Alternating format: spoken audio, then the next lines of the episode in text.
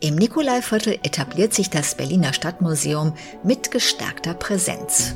Das Museum hatte dort schon lange mit Nikolaikirche, Knoblauchhaus und Ephraimpalais drei Außenstellen, doch nun befindet sich in letzterem, dem prächtigsten Bürgerhaus Berlins, das Zentrum der Institution, die Dauerausstellung Berlinzeit, der inhaltliche Kern des Stadtmuseums in vollständig überarbeiteter, kompakter, moderner, attraktiver Form.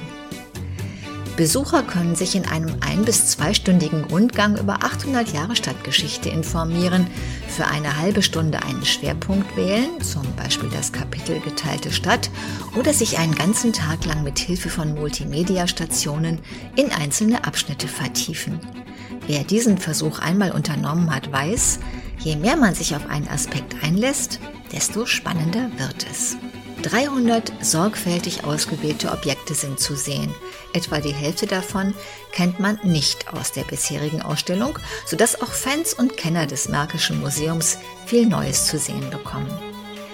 Jedenfalls ist man im Nikolaiviertel am richtigen Ort, um die Reise in die Vergangenheit zu starten und ausklingen zu lassen, umgeben von Altberliner Häusern, historisch angepassten Plattenbauten aus den 1980er Jahren und dem ältesten intakten Kirchenbauwerk der Stadt, die Nikolaikirche. Alt und neu, alles beieinander, Museum draußen, Geschichtserzählung drinnen. Die Ausstellung Berlinzeit trägt nun den Zusatz Die Stadt macht Geschichte. Das Märkische Museum am Kölnischen Park wird bis 2028 generalsaniert. Der Umzug bedeutete zwangsläufig räumliche Verkleinerung und Kurator Gernot Schaulinski hat die Gelegenheit genutzt, die Reduktion durch Originalität pointierter zu gestalten. Natürlich fehlt nun manches. So fand das Original der mehr als 700 Jahre alten Schöffenbank aus der Gerichtslaube keinen Platz. Allerdings kann man sie in einer der Multimedia-Stationen finden. Neuigkeiten erwarten das Publikum gleich beim Start im zweiten Stockwerk im Prolog genannten Orientierungsraum, zum Beispiel eine eiserne Kloschüssel aus der Zeit um 1900, die Berliner Antwort auf das britische Porzellanmodell. Berlin wählte Gusseisen. Neben dem Stadtmodell von 1750 steht das große eiserne Vorhängeschloss, mit dem die Wachposten einst nachts das alte Brandenburger Tor, den Vorläufer des weltbekannten Langhansbaus, verschlossen. Die neue Ausstellung ist stärker verdichtet als ihre Vorgängerin und öffnet den Blick von der Stadtgründung bis heute in viele für gewöhnlich verborgene Stadtschichten und Stadtgeschichten. Nicht zuletzt zeigt sie an angemessenen Stellen hintergründigen Humor. Da hocken zum Beispiel im ersten Raum, der auf den Rundgang einstimmt, zwei ordinäre Berliner Stadttauben und eine Krähe über der Berlin-Zeitleuchtschrift. Ja, auch sie sind Stadtbewohner, nicht zu wenige, nicht die beliebtesten. Neben dem bekannten hölzernen Stadtmodell, das Berlin um 1750 zeigt, lädt eine Duftstation ein, die Nase über einen Eintopf aus jener Zeit oder über einen Nachttopf zu halten. Mithilfe der Multimedia-Station begegnen Besucher den Kaufrufern, Berliner Frauen und Männer, die durch die Straßen liefen und ihre Waren, zum Beispiel Limburger Käse, anpriesen. Bald wird man diese Typen auch hören können, wenn Töne die Multimedia-Station ergänzen. So entsteht ein Stadtbild jener Zeit, das mit allen Sinnen wahrnehmbar wird. Objektkombinationen reden zum Denken in gegensätzlichen Perspektiven an.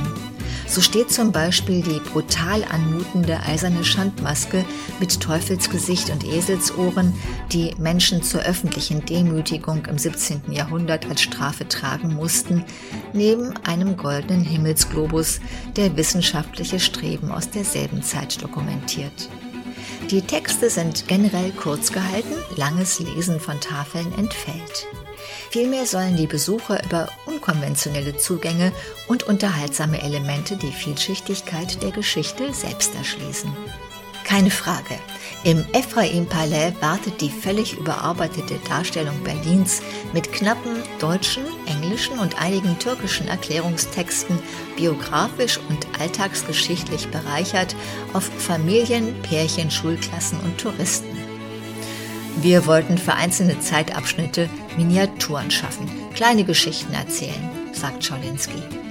Aspekte abseits der üblichen Erzählung anbieten. Als Bezugspunkt dient jeweils ein bestimmtes Jahr. 1680 für den Beginn der Zuwanderung von Hugenotten und Juden, 1701, das Jahr, in dem sich der erste Preußenkönig die Krone selbst aufs Haupt setzte, steht für den Absolutismus. Im Kapitel Stadtgründung tritt eine fiktive Siedlerin auf und wir lernen, das Jahr 1180 könnte nach neueren Erkenntnissen als Jahr der Stadtgründung angesehen werden. Eine auf der Museumsinsel geborgene Eichenbohle eines Fachwerkhauses wurde untersucht und zweifellos um 1180 gefällt.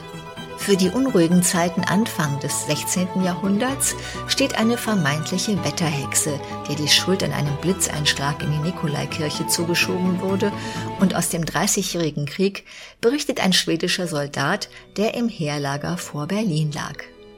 Für die 1990er Jahre ein besonders heikler Abschnitt für die Geschichtsdarstellung, rettet sich die Ausstellung in ein Zeitzeugenprojekt, so ist die Vielfalt der Sichtweisen gesichert. In vielen Räumen lässt die Ausstellung Platz für Neues, Ergänzendes. Die sogenannten Freistellen wird nach den Vorstellungen des Kurators die Berliner Stadtgesellschaft füllen. Ideen und Projekte können eingereicht werden, eine Jury wählt aus.